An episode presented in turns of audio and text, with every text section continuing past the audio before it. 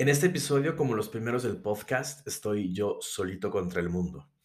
Y decidí hacerlo así, no porque no tuviera a nadie con quien hablar de este tema, sino porque la verdad, te confieso que he estado los últimos meses en un proceso muy fuerte después de una crisis emocional, de una revolución en mi interior, enfrentando mis demonios y principalmente tratando de cuidar de mí. Eh, incluso creo que esto, grabarlo, es parte de esa búsqueda de sanar. Y estoy seguro de que más de una persona que esté escuchando esto podrá identificarse. Y como siempre digo, si le sirve, si te sirve escuchar y darte cuenta de que no eres el único o la única que ha pasado por una situación similar, pues adelante, qué mejor. Y no, aclaro, no porque yo ya haya encontrado la solución o porque me sienta libre de peligro, pero creo que hasta hoy he avanzado bastante tratando de ver las cosas de forma más objetiva también, como siempre digo, puedes estar de acuerdo o no con lo que aquí comparto y cualquiera de las dos, si quisieras platicarme tu experiencia, con todo gusto podemos entablar una conversación. Sin más preámbulos, hoy te quiero hablar de la famosa y tan peligrosa friend zone. Es decir, cuando te enamoras de una amiga o de un amigo y te encuentras en el conflicto de salir corriendo o quedarte allí a ver qué pasa. Y casi siempre lo que pasa es que alguien o ambas partes salen con heridas. Yo soy Yayo Legorreta y esto es Ay, sí, cómo no.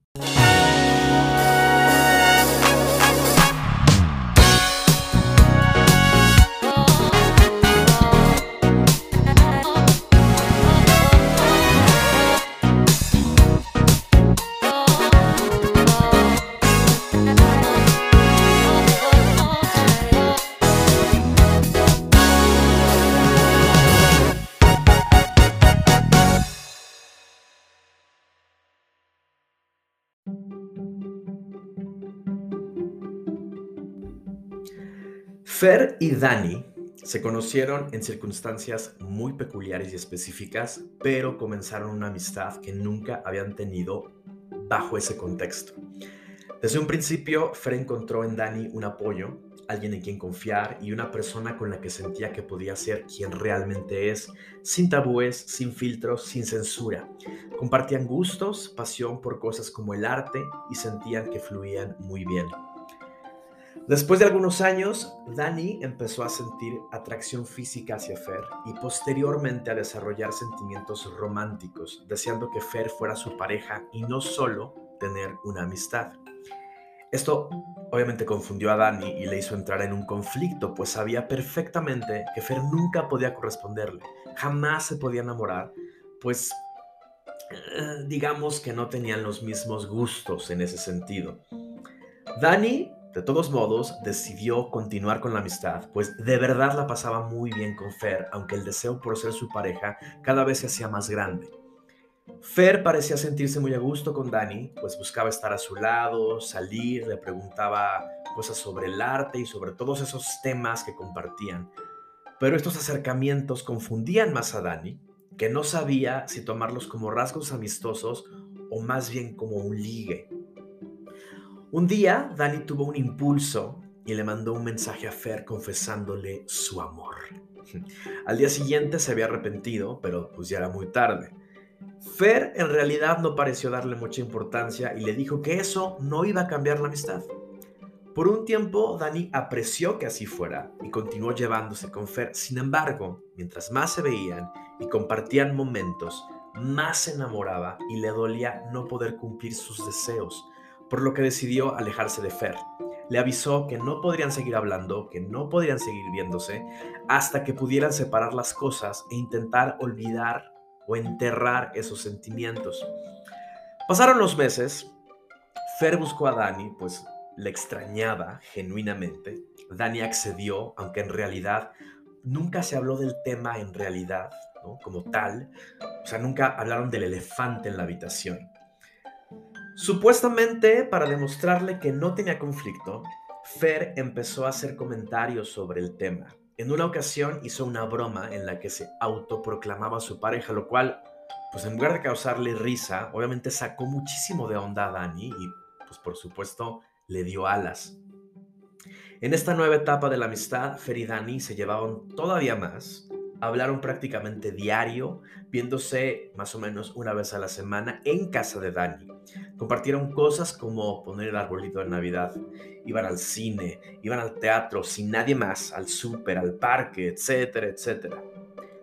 Un día, Dani notó que Fer había cambiado su foto de perfil de WhatsApp, en la que aparecía con otra persona a la que no conocía y que parecía ser su pareja.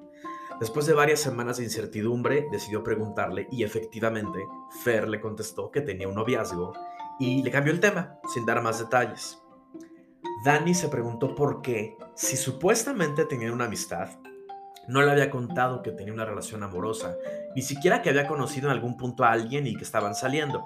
Sin embargo, nada, siguió con la amistad. A pesar de que Dani tenía citas con otras personas y que sí le contaba a Fer, ninguno de estos vínculos prosperaba por lo que seguía con su eterna soltería. En un punto, Dani tuvo un proyecto al cual invitó a Fer a colaborar. Gracias a esto, Fer y Dani pasaron casi dos semanas conviviendo intensamente. Fer, por su parte, tenía mucho entusiasmo por poder participar en algo que le apasionaba y que rara vez tenía oportunidad de realizar. Pero para Dani estos días fueron una pesadilla. Entró en crisis, pues se dio cuenta del gran amor que sentía por Fer y que claramente jamás iba a corresponderle y la amistad ya no era sostenible ni suficiente, por lo que decidió ya hablar de frente. Cuando Dani le expuso las cosas, Fer le contestó que no estaba de acuerdo con arruinar la amistad por eso, que en realidad Dani estaba idealizando que no funcionarían como pareja, pero que sí funcionaban muy bien como amistad, hacían un gran equipo. Habían construido muchas cosas en unión y que lo que tenía con Dani no lo tenía con nadie más. Esto, bueno, a Dani le pareció demasiado lindo, por lo que decidió, sin poner límites, hacerle caso a Dani y continuar con la amistad como si nada, ignorando y no haciéndose responsable de su propia crisis. Las semanas que siguieron fueron muy pesadas para Dani, no volvió a ver a Fer, pero sus conversaciones se volvían cada vez más esporádicas, más difíciles.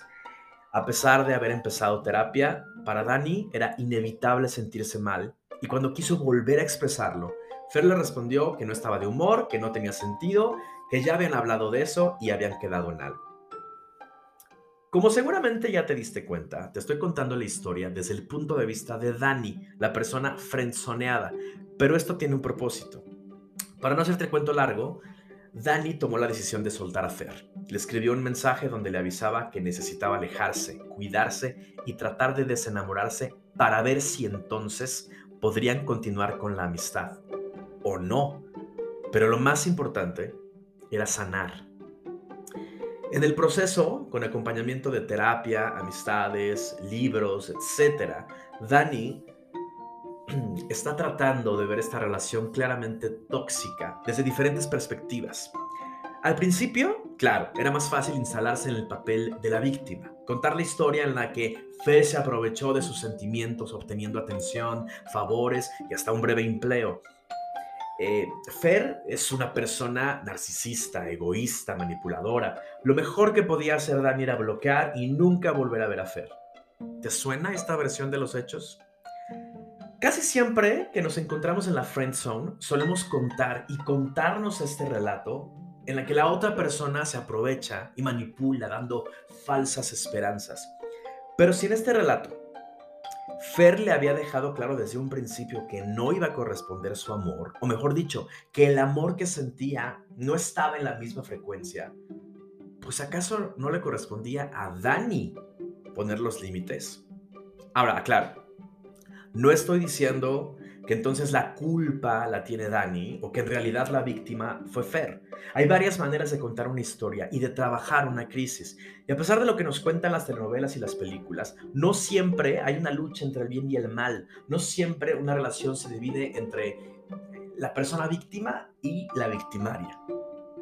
Incluso algunas corrientes de la psicología y el desarrollo humano afirman que todo, absolutamente todo lo que pasa en nuestras vidas, ¿Lo creamos, lo permitimos o lo provocamos?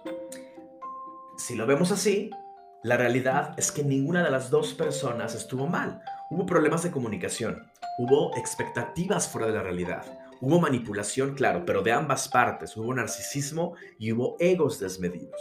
Porque a ver, ¿a quién no le gusta saber que alguien siente atracción por ti? ¿Cuántas veces nos hemos conformado con migajas para alimentar esperanzas? Y en algunas ocasiones ni siquiera se trata de migajas. Pues en esta historia, Fer creo que genuinamente sentía mucho cariño por Dani y cuando lo demostraba de forma amistosa era fácil que se confundieran las cosas. La dinámica se vicia y se vuelve tóxica, incluso codependiente. Una de las cosas que más encuentro peligroso e injusto es la manipulación. Probablemente sí, Fer se aprovechó algunas veces del deseo de Dani, aún sin corresponderle, pero también Dani pudo haber sido más responsable, porque quedarte en la friendzone sin cuidarte y sin cuidar de la otra persona significa demeritar o pelucear la amistad. Seguramente has escuchado o incluso dicho frases como la o lo quiero aunque sea como amigos. Aunque sea, como si una amistad fuera un vínculo de segundo nivel y nos conformamos con eso. Entonces, estamos afirmando que nuestras amistades nunca serán tan importantes, tan prioritarias e incluso que les queremos menos que a la pareja.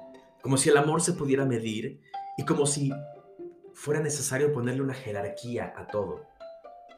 Dani, desde el ego, se quedó esperando que tarde o temprano Fer cumpliera su deseo y cayera en sus redes. Porque, güey, neta me vas a decir que no a mí.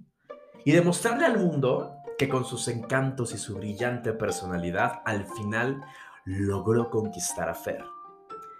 Claramente hizo falta una negociación, pero principalmente hizo falta amor propio y cuidado. Claro, como todo, suena más fácil de lo que realmente es. Entonces, ¿cuál hubiera sido la solución? ¿Que Dani reprimiera sus sentimientos? ¿Que Fer saliera corriendo? Pero entonces hubiera sido de todos modos alguien mala onda, ¿no? Desafortunadamente creo que no hay una respuesta correcta, pero lo menos adecuado siempre es aquello que te aleje de tu paz. Como dirían por ahí, mi paz no es negociable, lo que sea que eso implique. Pero también es importante en cualquier relación llegar a un acuerdo, hablar de lo que se necesita, de lo que se quiere, de lo que hace daño, lo que da templanza. Y si de plano no se puede llegar al equilibrio, pues tomar una decisión al igual que las relaciones amorosas, hay amistades que duran toda la vida y otras que no. Y está bien. Lo que quiero decir es que estar en la friend zone es peligroso, es injusto, es doloroso y la mayoría de las veces acaba mal. Y no nada más para la persona enamorada. Hay que recordar que el amor puede evolucionar, puede convertirse, tiene una capacidad de adaptación increíble. Pero si el ego, el berrinche, la impaciencia son más fuertes, pues, pues entonces está cabrón, ¿no? Entonces, ya sea que estés viviendo en la friend zone o si sabes que alguna de tus amistades siente algo distinto por ti, mi consejo es el mismo. Cuídate y cuida a la otra persona. Y bueno, si te gusta el chismecito, pues seguiré reportando en qué termina la historia de Feridani, a menos que ya no haya historia por contar. Muchas gracias por escuchar. Yo soy Yeyo Legorreta y bye.